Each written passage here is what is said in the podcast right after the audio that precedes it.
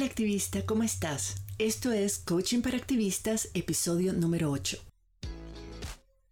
Estás escuchando Coaching para Activistas con Virginia Lacayo, coach, emprendedora, feminista y experta en neurociencia y pensamiento sistémico, quien te compartirá información y herramientas para que puedas conocerte, autogestionarte y lograr los resultados que te propones independientemente de las circunstancias que estén ocurriendo. En el episodio anterior conversamos sobre algunas creencias limitantes que tenemos, bueno, que definitivamente yo tengo y he tenido que trabajar en relación al dinero y a mi capacidad de generar más ingresos. Hoy te voy a hablar de dos creencias limitantes que también tenemos sobre el dinero que merecen su propio episodio. Vamos a hablar de las creencias que tenemos sobre el dinero en relación a otras personas. Así que voy a abordar dos creencias limitantes. El primero es que el dinero genera conflictos, separa a las personas, rompe relaciones, crea tensión, crea relaciones de dependencia y de interesadas. El dinero, pensamos, te aísla de las demás personas y no se puede confiar en la gente con dinero. Esa es una fuerte y muy poderosa creencia limitante que tenemos y voy a hablar un poquito de eso hoy. La otra creencia limitante que tenemos y que está relacionada con los sentimientos de culpa que nos genera tener o aspirar a tener dinero es la idea de que yo no merezco tener o pedir más dinero o bienes cuando mi organización o mis clientas o las personas que me rodean no tienen tantos recursos o cuando yo creo que hay otra gente pobre que los necesita más que yo. Ambas creencias afectan enormemente nuestra capacidad de generar más recursos y de ayudar a las personas que nos necesitan. Es más, ambas creencias pueden tener un efecto contraproducente y en lugar de ayudar a las personas que nos necesitan, podemos incluso lastimarlas. Te voy a contar una historia de algo que me pasó sobre eso y, y tal vez me puedo explicar mejor. Comencemos entonces por la primera creencia limitante. Esa idea de que el dinero genera conflictos, separa a las personas, rompe relaciones, crea tensión, crea relaciones de dependencia y de, y de interés, y que el dinero en general te aísla de las demás personas. Y también crecí con el mensaje de que tener dinero te hace responsable de los demás. Era en mi mente de niña, lo, como yo lo entendía, era como si tener dinero me ponía automáticamente en una posición de deuda con mis familiares o con mis amistades que estaban en peores condiciones. Y que no importaba qué tanto me hubiera costado a mí generar esos realitos, esos ingresos, o si lo había hecho para invertir en mi casita, o, reparar el techo de mi casa, o para pagar mis estudios, la idea de que tenía que salvar a otras personas de sus problemas financieros, y, muchos, muchos de esos problemas eran problemas en, en los que ellos mismos se habían metido solitos o la idea de tener que mantener a otras personas no era un acto voluntario o de generosidad a mi parte, sino que se volvía automáticamente en una especie de impuesto que tenía que pagar por tener habilidades financieras. O sea, era prácticamente si trabajas y haces mucho dinero, tenés que pagar el impuesto de mantener a otras personas que no, que no han invertido en superar sus creencias limitantes y en estabilizarse financieramente. El mensaje que recibí en esos años de mi niñez fue entonces de que es mejor no tener dinero y así nadie te está pidiendo, no decepcionas a nadie, no te sentís culpable, nadie te quiere lastimar y todo el mundo te quiere. Y claro, yo siendo niña, y sobre todo una niña que creció con, padres divorciados y en un entorno muy, muy vulnerable, me aterraba la idea de que las personas adultas no me quisieran. Es normal que yo piense y crezca queriendo complacer a otras personas. Complacer a otras personas es una respuesta natural de sobrevivencia, sobre todo cuando somos chiquitas. Pero esa asociación de ser pobre para no despertar la envidia o los juicios de otras personas o para mantener su protección y su afecto no es sana, no me permite evolucionar.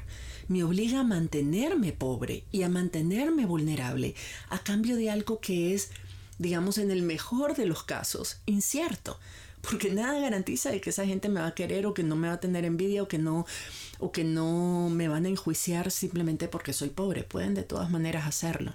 Y esto es parte de algo que aunque yo amo mi país, amo mi cultura, amo, amo América Latina, una cosa que yo he observado que es parte de nuestra cultura y que la verdad siempre me ha costado de aceptar, es que nuestra cultura en América Latina tiene una cierta actitud de victimización. No es toda culpa nuestra, hemos sido víctimas de la colonización, hemos sido víctimas de, intervenciones imperialistas, hemos sido víctimas del gran capital, o sea, es cierto, pero nosotras también hemos ido reforzando esa actitud de victimización por todas estas creencias de que ser víctima, de que ser pobre, de que no tener nos convierte en personas vulnerables a las que em, otras personas tienen que ayudar.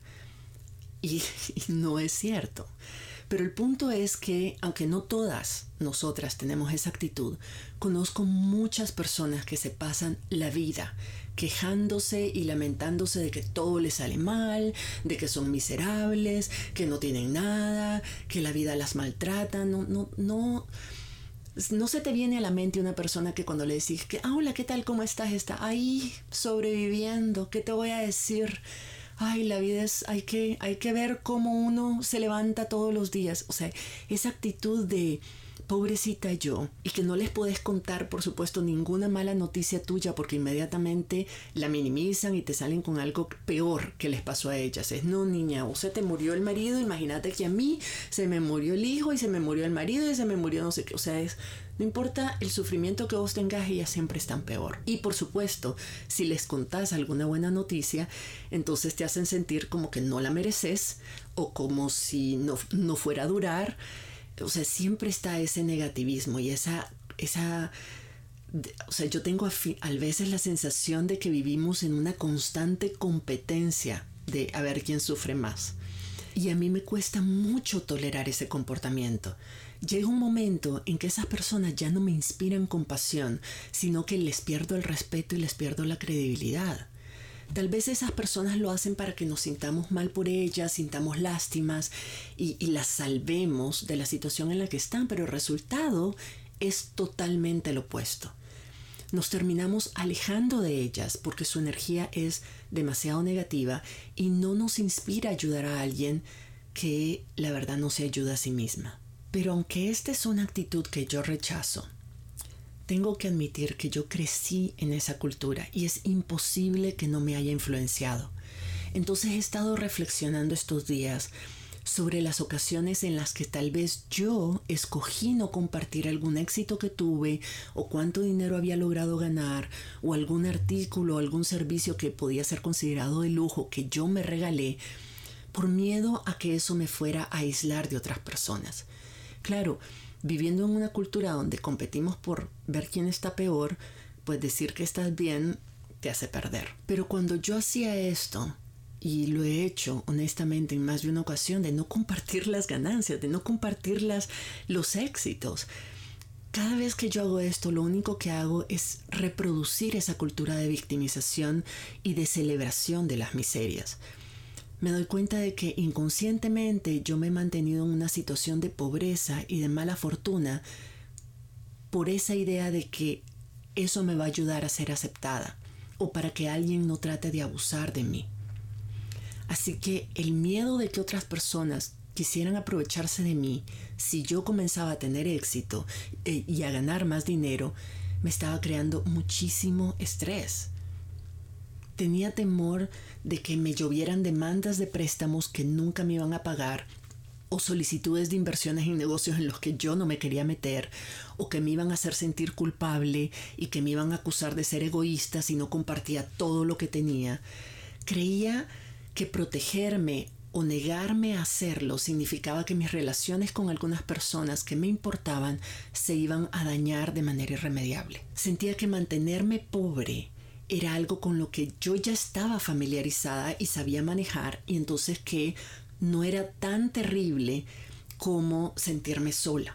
Sentirme sola y aislada porque empezaba a irme bien sentía que iba a ser más difícil que eh, estar pobre y en condiciones de, de, estrés financiero. Nosotras tenemos un dicho que dice es mejor tener amigos que tener dinero.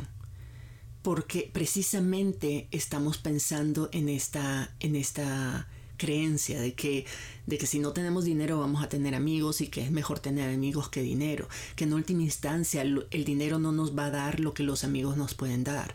Pero la verdad es que este dicho está mal interpretado, porque este dicho se refiere a la importancia de tener, amistades de verdad, amistades que están acompañándote en tu desarrollo personal, que celebran tus éxitos y que te ayudan si lo necesitas, pero que no te sostienen, que no te mantienen, que no sustituyen y que no se regocijan en tu miseria porque eso significa que no estás mejor que, que ellas no son las amistades las que conviene tener en vez de dinero o más que dinero. Yo diría, además de dinero, las amistades que conviene tener son aquellas que celebran tus éxitos siempre, no solo cuando les conviene. Si las personas que yo quiero solo me valoran cuando soy pobre, o cuando estoy vulnerable, o cuando estoy enferma, o cuando estoy en una situación difícil, y, me suceden muchas cosas malas o estoy deprimida, entonces son personas que no me quieren de verdad.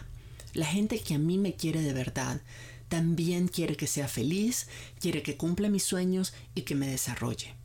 Mantenernos pobres solo porque no queremos que otras personas que no son auténticas abusen de nosotras no nos permite generar ingresos para poder ayudar a las personas que sí queremos ayudar. En vez de mantenernos pobres para evitar entrar en conflictos con personas que no nos merecen, lo que debemos es aprender a poner límites sanos y a liberarnos del círculo vicioso de la codependencia y de la competencia sobre la miseria. Si has participado en alguno de mis programas de coaching, puedes también utilizar las herramientas que te he enseñado para poner límites sanos con esas personas y para mantenerlas en tus vidas sin que sus inseguridades y sus rollos te afecten si decidís de que de todas maneras querés conservar esa relación. En cualquier caso, dejar de limitarte vos para que otras personas piensen algo sobre vos o te traten de cierta forma no es sano, no es posible y no contribuye a construir relaciones saludables y de amor incondicional. Por un lado, vos estás dejando de ser auténtica y vivir la vida que podrías vivir para tratar de, según vos, manipular sus ideas, sus pensamientos hacia vos, sus emociones y su comportamiento. Y ellas, por su lado, no te están queriendo de manera incondicional. Así que esa relación no funciona y algo tiene que cambiar y mi sugerencia es que cambies vos. Otra creencia limitante y también vinculada con las relaciones que establecemos con otras personas es la siguiente yo no merezco tener o pedir más dinero o bienes cuando mi organización o mis clientas no tienen tantos recursos o cuando yo creo que hay otra gente pobre que los necesita más que yo. Esta creencia tiene dos efectos dañinos. El primer efecto es que esta creencia a veces se manifiesta como un sentido de sobreprotección o de paternalismo hacia las personas que consideramos con menos recursos o menos privilegiadas que nosotras. Yo aprendí una gran lección sobre esto hace un par de años cuando una amiga mía, que además era la persona que me cortaba el cabello y me arreglaba el cabello, me pidió un día que fuera su coach. En ese entonces, ella trabajaba como asistente en un salón de belleza. Vivía en su carro porque no tenía con qué pagar un apartamento.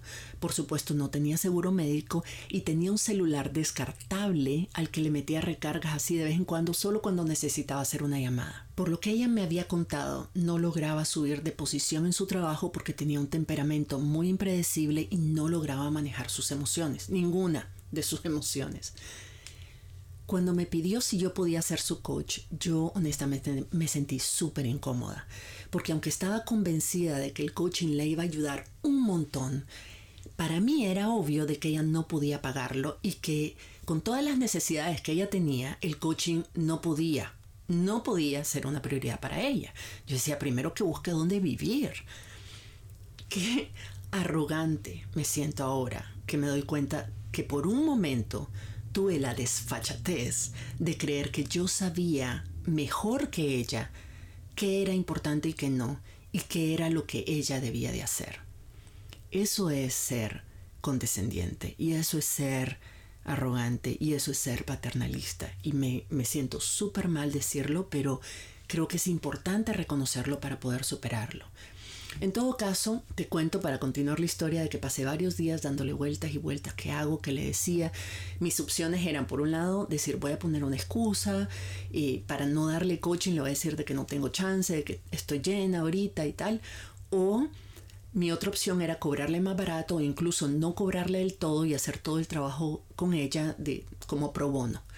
Según yo, estaba siendo súper generosa pensando en estas opciones y hasta me sentía orgullosa de mí misma y súper agradecida por la oportunidad de poder ayudarla de esa forma tan caritativa. Estaba a punto de escribirle con esta noticia, pues, de que le iba a ayudar y que le iba a ayudar gratis o que, qué sé yo, le iba a cobrar menos, cuando tuve una sesión con mi coach y mi coach me paró en seco y me cuestionó esa actitud y me dijo, si decidís por tu cuenta no hacerle coaching porque pensás que ella no lo puede costear, lo que estás haciendo es privándola arbitrariamente de tomar una decisión que solo ella debería tomar.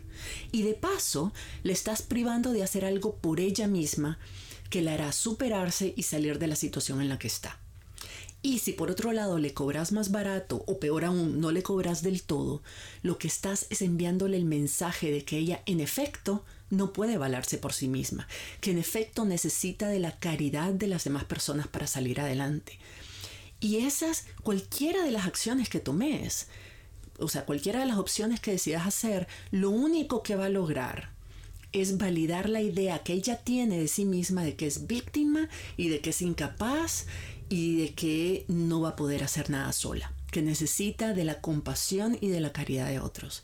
En el mejor de los casos, Virginia me dijo, le vas a estar haciendo un daño. Ouch. Me dio, me dio, fue así una puñalada en el hígado. Me di cuenta en ese momento de que mi actitud supuestamente caritativa respondía a mis propios prejuicios y a mis creencias limitantes sobre el, sobre el dinero y sobre las personas con pocos recursos, no a lo que ella realmente era o no era capaz de hacer lo mejor que yo podía hacer por ella era tratarla de la misma forma y con el mismo nivel de respeto y de confianza que trataría a cualquier otra cliente. Como, como trato a una cliente que, en la que creo absolutamente en su capacidad de tomar decisiones, de priorizar sus gastos e inversiones, de conseguir los recursos necesarios para lograr sus metas, todo. Incluso si ella decidía no hacer coaching conmigo, por lo menos le haría mucho bien saber que nunca dudé de su capacidad y que si decidió no hacerlo fue porque en ese momento ella, ella consideró que tenía otras prioridades, no porque yo no confiaba que no pudiera o que no se lo mereciera. El caso es que me aventé y le hice la propuesta como se lo hago a cualquier otra persona. Pasaron tres semanas antes que ella respondiera a mi respuesta, pero cuando la volví a ver, me saludó súper entusiasmada y me dijo que había conseguido el 100% del dinero y que estaba lista para comenzar de inmediato. ¿Te imaginas mi sorpresa? Casi me voy de espalda. Porque el haber confiado en ella y en sus capacidades y el que ella se probara a sí misma que podía resolver fue la mitad del éxito de ese programa de coaching. Solo eso significó un cambio de mentalidad radical en la forma en la que ella se veía a sí misma y, a sus capacidades. No habíamos comenzado el programa y ella ya era otra persona. Al final, al final de todo el tiempo que trabajamos juntas, pues solo para terminarte la historia, logró una promoción en su trabajo y logró conseguir suficientes ingresos para mudarse a un apartamentito pequeño. Así que para mí fue una gran lección aprendida. El otro efecto de esta creencia de que yo no merezco pedir más dinero, ganar más dinero porque hay gente que lo necesita más que yo o que está en peores condiciones, es algo que me recuerda a lo que me decía mi abuela cuando era pequeña y yo no quería comerme la comida que tenía en el plato porque además no me gustaba como ella cocinaba. Pero ella me decía, tenés que comer todo lo que tenés en el plato porque hay muchos niños en África muriéndose de hambre. Yo no sé si te lo dijeron también de chiquita, pero yo lo oía todo el tiempo. Y la verdad es que a esa edad yo nunca entendí cómo comerme yo toda la comida iba a engordar a los niños en África. Y tampoco entendía por qué nos preocupaban tanto o por qué nos preocupaban más los niños pobres en África que los niños pobres que vivían en el asentamiento a unos metros de, de donde nosotras vivíamos. Pero en fin, el punto es que rechazar el dinero o cualquier expresión de abundancia porque hay otras personas que no tienen las mismas condiciones o las mismas oportunidades que yo, no hace que esas personas estén mejor. Lo único que hace es que todas estemos mal y nadie pueda ayudar a nadie.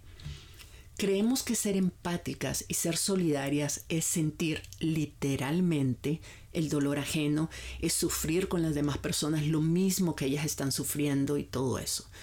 Es como, es como meterme yo en una situación de violencia o privarme yo de libertad solo para poder acompañar a, a víctimas de violencia, ya sea de género o institucional. Eso no ayuda en nada no solo no ayuda en nada, no ayuda a las personas que lo necesitan, pero además recarga a las personas que sí están haciendo algo productivo, porque entonces yo me sumo al ejército de víctimas, en lugar de sumarme al ejército de personas que pueden aportar. Nadie va a agradecerme nunca haber rechazado oportunidades o no haber generado más recursos para no sentirme culpable al respecto. Si quiero realmente apoyar a otras personas que lo necesitan más, yo necesito tener recursos para hacerlo. Punto. Lo que trato de hacer ahora, que entiendo mejor esta creencia limitante, que estoy tratando de superarla, es convertir esos sentimientos de culpa y de injusticia por las oportunidades y los recursos que a lo mejor yo puedo crear para mí misma en sentimientos de gratitud y de generosidad. Una vez que yo soy capaz de agradecer por lo que sí tengo, por las oportunidades que se me presentan, por los privilegios que recibo, por lo que yo logro crear con mi trabajo y con mi esfuerzo, soy mucho más sensible a las necesidades de otras personas y mucho más confiada en mis capacidades de ayudar y de generar recursos y oportunidades para mí misma y para otras. Así como la violencia solo genera más violencia, actuar desde la carencia solo genera más carencia. Así que es hora de crear abundancia y usar esa abundancia para ayudar a otras personas. Aunque sigo trabajando en esta creencia para superarla, algo que me recuerdo con frecuencia, me repito y me repito todos los días, es que si yo logro generar muchos ingresos con el trabajo que estoy haciendo ahorita como coach, con mis coaches, con activistas, emprendedoras y emprendedores, eso va a significar que he logrado dos cosas. Uno, que he ayudado a miles de personas.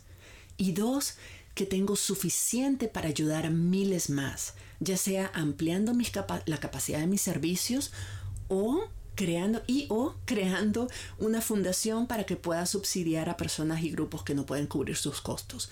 En todo caso, para mí generar más dinero es un indicador de que estoy haciendo las cosas bien y que puedo hacerlas mejor. Así que vamos a cerrar este episodio. Quiero hacerte un par de preguntas.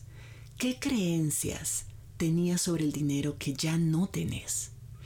Y en qué medida tener dinero puede fortalecer tus relaciones en lugar de dañarlas y puede conectarte más con otras personas en lugar de aislarte de ellas. Compartí tus respuestas en mis redes sociales para que hagamos el diálogo más colectivo y participemos todas. Hay por supuesto otras creencias sobre el dinero que afectan nuestra autonomía financiera y política como activistas. Hay muchas creencias sobre el dinero en el campo del desarrollo y de la justicia social que lejos de fortalecer nuestra capacidad de impacto, lo están limitando enormemente. Pero de eso vamos a hablar la próxima semana en el episodio 9 y parte 3 de esta conversación. Asegúrate de suscribirte a mi comunidad activista en mi sitio web virginialacayo.com para recibir mis correos y las herramientas que voy a estar compartiendo para ayudarte a descubrir tus propias creencias limitantes sobre el dinero y pensar en alternativas. Te espero por allá y nos escuchamos en la próxima. Si te gustó este episodio, dale like, suscríbete para no perderte el próximo y compártelo con otras activistas, por aquello del buen karma.